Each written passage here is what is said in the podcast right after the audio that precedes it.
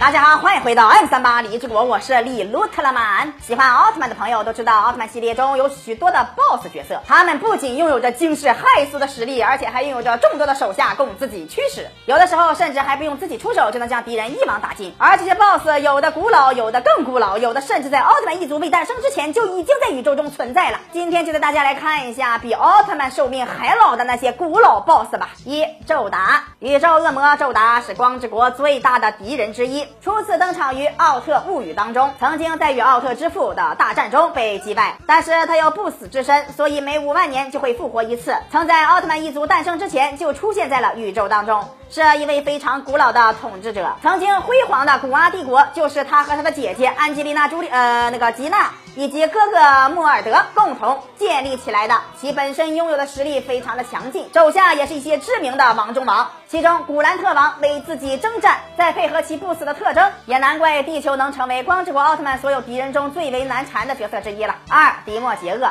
看过剧场版《最终圣战》的迪粉们，应该对黑暗巨人卡米拉不陌生了吧？他是剧中的究极 BOSS 首领，领导着其余的两位黑暗巨人展开了一系列的黑暗活动。和其余的两位黑暗巨人一样，卡米拉也是来自于超古代的黑暗战士。并且和当时的黑暗巨人中的王者黑暗迪迦是恋人的关系，但是悲催的是，是黑暗迪迦因为人类的原因而拥抱了光明，成为了光之战士。之后还将卡米拉和其余两位黑暗巨人的力量夺取，并且封印了起来。这一封也就是三千万年的时间呀！解封后的卡米拉带着对迪迦的恨意和爱意，释放了自己身体的黑暗力量，变成了超级怪兽迪莫杰厄，狠狠地蹂躏了一下迪迦奥特曼，用那锋利的小肉鞭抽打着迪迦奥特曼的胸大肌，但是最后还是。输在了闪耀迪迦的手上。三摩格大蛇，摩格大蛇是登场于欧布奥特曼中的 BOSS 怪兽，是前期欧布奥特曼所遭遇的怪兽中最为强悍的一个。在暗耀形态的欧布没有诞生之前，欧布的其他形态重光、疾风、爆炎形态都不能伤其分毫。作为强大的魔王兽，摩格大蛇的来历也是非常的古老，曾经在太古时期就来到了地球。